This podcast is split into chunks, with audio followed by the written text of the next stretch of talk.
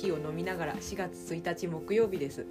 はい、はいちょっとしばらく空いちゃいましたね。うん。なんか忙しくってうん。朝から仕事があったり子供たちがうるさかったりうん。というわけで。まあ、春休みっていうのが原因かな。原因ですかね、うん、朝ねお店開ける前から子供たち来るからね。続々と来て、うん。で今日はちょっと10分ぐらいラジオ撮るから静かにしててねって外で遊んでてもらってるうん。いっぱいいるんですけど。はい。はい。で今日のコーヒーはえーとまあ、何回か飲んでるんですけどうん。コスタリカエルバス農園ビジャサルチブラックハニーです、おーなるほど。うん、そんな長かったんだそうなんですよ。いやうん美味しいねこれ本当に。うんうん。うん。比較的ねあの中朝ぐらいで焼いているのかな。中朝っていうのはえっ、とまあ焼き方が少し浅い。うん浅い、うん。まあ、短い時間ってことだよね。うん。うん。なんかあの軽くてうん。フルーティーさがあって、うん。うん、これぐらいが一番好きだな。あのなんていうか中南米系の入りの仕方。うん。うん。こう深く焼きすぎるとさ個性がちょっと飛ぶじゃない、うん。うん、でそのギリギリのところを攻めるというか。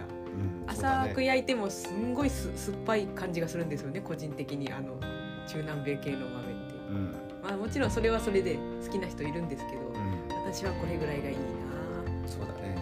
うん。まあその辺のギリギリのところを攻めて焙煎していく感じだけど。そうよかったら、そう酸味が苦手っていう方もぜひチャレンジしてみてほしいんですよね。あのまずい酸味じゃないんでこれ。そうだね。うん。なんか美味しい味わいっていうの、うん。うん、こう酸味のイメージを変えたいなって常々さうん。あの豆を売っていてよくある会話がうん。酸味が苦手なんで酸味が少ないやつっていうオーダーが非常に多いもので、うん。うん、なんかこう、うん、美味しい酸味っていうのをこうぜひ広めたいなって思うんですよね。そうだね、うん。まあちょっと種類が違うからね。そうそう。の酸味っていうものの中での。そうなんですよね、うん。なんかこう時間経っちゃってすごい胸焼けするようなえぐみのようなうん。味を酸味だっていうふうに認識して、うん。酸味というのはそういうものだと思ってる方が多分すごく多いと思うのね。うん。私も学生の時、うん。あ酸味無理だなと思ってうん。酸味がないやつってめっちゃネットとかで選んでたの、うん。うん、でもなんかやっぱり自家焙煎とかうんで焼いてすぐ送ってくれるみたいなコーヒー屋さんで、まあ、買ってたんだけど、うん。あなんかこうまずい酸味と美味しい酸味って違うんだっていうのをそこでちょっと沼にはまったというか、うんそうだね。うん、なんかまずブラジル飲んでうん。うまっと思って、うん。あこの人が焼いたのだったらちょっと他のもチャレンジしてみようかなと思ってうん。他の豆をいろいろ渡り歩いてなんだすごい美味しいじゃんと思ってうん。そこからちょっとコーヒーの味が広がったんですよ。うん。うん、はいそう。なんで、まあ、まずはブラジルってなんか基本だなと思うんだけど。うんまあうんそうだね。有名だしね。有名だしね、うん。うん、そこから基地を作って広げていきたい、はい。ちょっと話が長くなりましたが、えー、と今日は、えーとまあ、4月1日だからエイプリルフールじゃなくって新年度の話をしたいと思うんです。うんうん。フェイントみたいだったね。そうなんかねあの嘘つく文化うん好きなんだけどあのツイッターとかで嘘を見るのはニヤニヤしながら見るのは好きなんだけど、ん。自分はああいう嘘つけないタイプなんです。うん。まあこれ半ばギャグギャグっていうかなんだろうなジョークみたいな雰囲気も入ってるのかな。そうだね。私ジョーク好きなんだけど、うん。なんかこう自分が言うのはなんか違うなっていうのがあって。なんかあれだよね朝から何か言わないといけないっいていうプレッシャー。にそう苛まれて私4月1日は毎年プレッシャーに苛まれてそして何も言わずに終わるんですよ。うん。うん。そうだね。そうなんですよ。はい。真面目なのかな？うん。すごい真面目なんだ嘘を言わないといけない圧迫みたいな、うん。朝からマスマストみたいな言い方してたからね。毎年同じこと言ってんだよね。うん。そう季節が巡ってあのうちのもっくんコーヒーのお庭ってうん木蓮の大きな木とうん。あと河津桜。うん。河津桜。どどっちか毎年わかんない。河津桜。うんなんかちょっと濃いピンクのうん。ソメイヨシノじゃない桜の木があってう、ん。あのソメイヨシノより開花が早いんですよ。毎年3月のちょっとまだ寒いかなっていう頃にうん。木蓮とこの桜ちゃんが同時に花を咲かせるんです。うん。そうだね。そうなんかあ季節が巡るなーっていうの花咲いた時も思うけどうん。花が散って今ちょうど新緑っていうかその新しい芽が出てきてうん。わーっと、まあ、あっという間かなこの12週間で、うん、すっかりわしゃわしゃ新緑になっちゃったんだけど、もう緑色の木になっちゃったよね。うん。うん。そう毎年思うけど1ヶ月ぐらいでさうん。花がわっと咲いて葉っぱになってなんかすごいなと思うよね。れを見るとああ季節が巡ったってすごく思うんです。やっぱ3月4月ってさ、うん。うんまあ、年度切り替わるから人が入れ替わるじゃないですか、うん。うん、今年もちょっとねなんか大きな別れがあったというか。まあ 私の中で、うんまあ人たくさんねあのー筑波だとうん、学生とかもいるしね。そうそう。去ってしまう人たちが結構いるそういつものことなんですけど、うまあやっぱり場を持ったっていうのがあって、んうん。うん、なんか移動販売の時よりこうなんていうか関わりというか会う頻度ですかね、うん。うん、が濃いのであなんか久々に別れっぽかったなと思って、うんうん、いなくなった人、ううん。うん。ん、なんですよね。でうん。うちの子供たちもまあめでたく進級ですよ。一人ずつ。うん。うん。そのあんまりあれなんだよね。あのえっ、と小学校のさ中学年ぐらいから中学年ぐらいに上がったのとうん。保育園もその途中の段階が一つ上がるだけだからうん今年は比較的うちなんもないね。そんなに変わんない印象がね。学年1個ずつ上がってうん。ただお姉ちゃんが2番目のお姉ちゃんが今年年長なんですけどうん。なんかめっちゃ嬉しいっぽいですよ、うん。うん、昨日からずーっと言ってる、うんうん、そうだね。そう風花なんとかとか言ってなんとかってあのうちの保育園のうん。年長さんのクラス名があるんですけどうん。それをずっと連呼しててうん。トイレに入ってもご飯食べてても、うん、連呼してますね、うん。うん、まあ一番上になるからね。そうそう。で何でも一人でやるんだっていう気が芽生えてきたのでうん。こちらとしてはすごくそれを利用したいというか、うん。うん、もう、うん、お姉ちゃんだからねって言ってまあまあ、うん、お姉ちゃんつってもまだ5歳ですからね、うん。うん、そこはわきまえますけどいろいろ一人でやれるっていうのは自信かなと思って、うんそうだね。うん、少しずつ手を離さないとね。とりあえずは、うん。まあ、それほどうちは今年は変化はないけど来年になるとねうん。保育園か小学校に上がったりして。やっぱり大きい節目だよね。移動移動になるのかなそういうのって、移動？うん、まあそのなんだろう。組織が変わるじゃない、まあ上に上がるのとさ別の保育園から小学校に上がるっていうのはうんかなり緊張が違うよねそうだね。2番目の子は割と繊細だからどう出るかなと思うんだけど意外とずぶとかったりして、うん 大丈夫なんじゃない今から無理って言ってるからね。うん？無理？うん。小学校、小学校無理。ひらがな。ひらがなの書き方がわからないって言ってるからね。うんそんなプレッシャーかけてないんだけどなんか自分でプレッシャーを持ってくるタイプだな、ううんん、彼女はね、うん先生術のうん。ホロスコープあの生まれた日と時間はもちろん把握してますので、うん。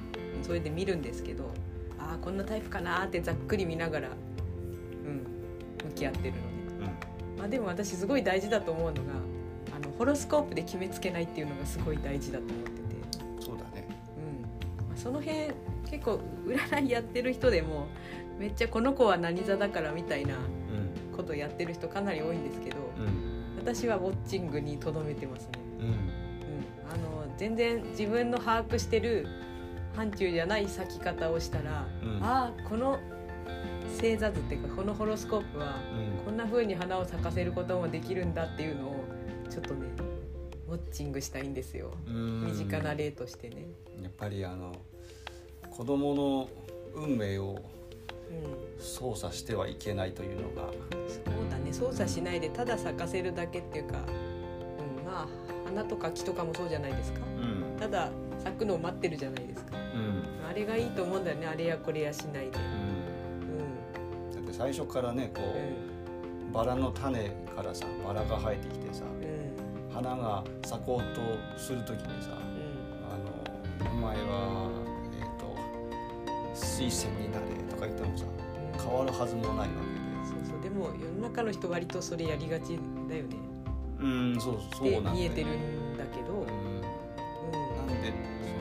前も言ったけど大根にさこうなんていうか人参になんでならないんだって言ってもうん。なろうはずもないわけで。そうそう大根人参にっていうとめちゃくちゃ滑稽さが伝わると思うんだけど、うん。でも子育てであの子を何々にしようっていうのは同じことだからね、うん。大根に人参になれって言ってるのと同じことだからうね、ん、そうそうそう。そのホロスコープ生まれ持ったホロスコープっていうのもさうん。種だとすればさうん。こっちからその解釈って見る人によってさあの全然違うわけで要するに親がこういうイメージっていうので、うん。えー、とそこに解釈を与えちゃってなんだろうこうなりなさいっていう外から与えちゃうとうん。やっぱり大根を人参にする話と同じになってしまう。そうだね。まあなりなさいっていう話にはうん。したくないんだけど、うんあなんでここでこんな引っかかってんだろうこの人って思った時に、うん。少し、まあ、理由があると なんかホッとするというかそういう感じでいいかなと思ってて、そうだね。うん、風花ちゃんはねなんか高いとこを目指したい星っぽいんですよ、うん。うん、だからなんか妙に何々ができないって悩む子なんで。うん。上の子はそういうことないんだけど。うん。うん。そうだね。まあ何々ができないって悩むのはお兄ちゃんがいるせいかもしれないけどね。う。ん。うん。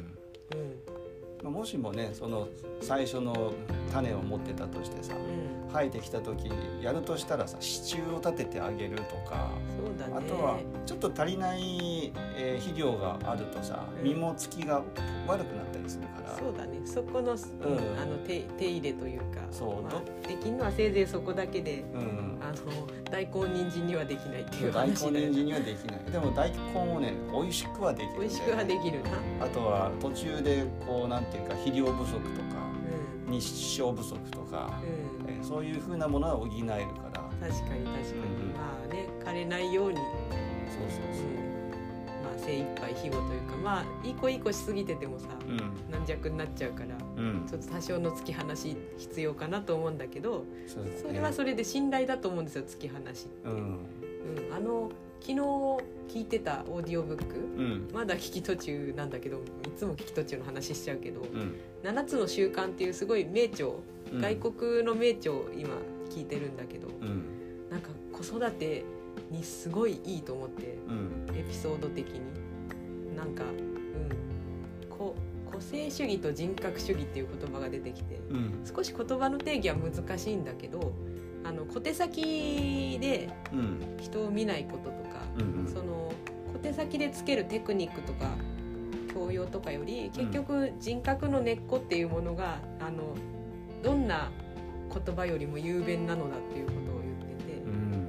うん、あそれはいいなと思ってこれを身につけさせておかないと将来困るみたいのって結構小さいことだなと思ってて私、うん。うん、あの人格の根っこが育つようにあの本当に枯らさないようにするだけっていううん。感じ。一番大切なのはそこだよね。うん、そうだからしん将来これを身につけないと心配だから、うん。これを子供のうちに仕込んでおくんだみたいなのってそれとやっぱ真逆の発想だと思ってて。うんそうだね。そう私はやっぱ良くないと思うのよそういうの。うん。心配っていう名の愛から来てるっていうのはわかるけどもうやっぱりその愛愛っていう皮をかぶってる分さなんか立ち悪いっつうの、うん。うん、とかさいろいろ考えちゃうね。うん。うん。今日種の話だね。種の話でしたね、うん。うん、子育てについてなんか店に来てるとなんかすごい放置系に見えると思うんです私たちの育て方というか子供たちへの接し方、うん。うん。それでいいんじゃないの？そうそうそう。あの何も考えないで放置してるように見えてても、まあ、大体何も考えてないんだけどうん。おおむねあのベースにはそのような思想がありますということなんです。うんなるほど。うん、はい。そうなんです、うん。というわけで今日は種の話でした。はい。はい